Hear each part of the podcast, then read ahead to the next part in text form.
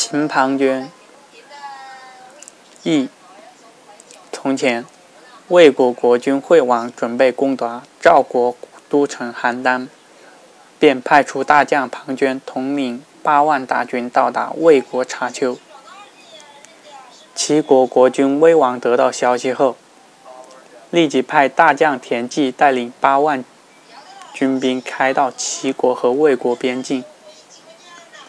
庞涓攻打魏国，形势十分危急。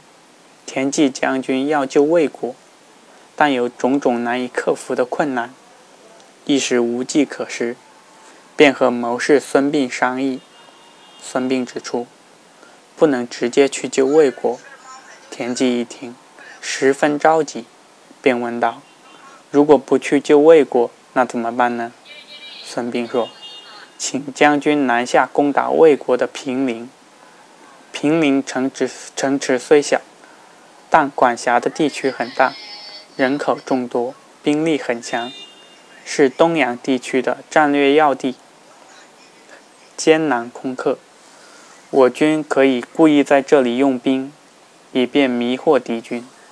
我军攻打平陵，平陵南面是宋国，北面是魏国。进军途中还要经过魏国的市丘，我军的粮食通道很容易被截断。我们要故意装出不知道这种危险。田忌接受了孙膑的计谋，拔营向平陵进军。接近平陵时，田忌又请来孙膑，问道：“该怎么攻打平陵呢？”孙膑说：“大将军。”你难道还不明白我们的计谋吗？田忌说：“分兵齐城，高唐。”孙膑说：“请派两位将领带兵从齐城、高唐攻击黄土地区的魏军。黄土是魏军的屯驻之地，我军派出前锋发起猛烈进攻，主力被部队却按兵不动。黄土的魏军必定会反击。”两位将军可能会打败仗，甚至牺牲。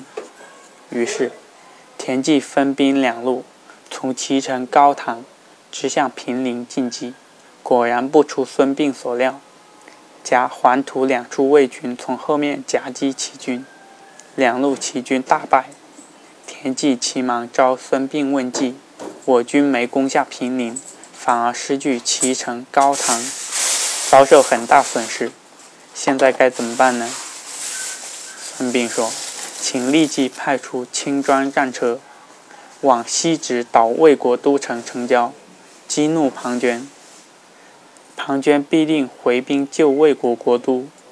我军只需分出少数兵力和庞涓交战，显出我兵力单薄的样子。”田忌一一照办。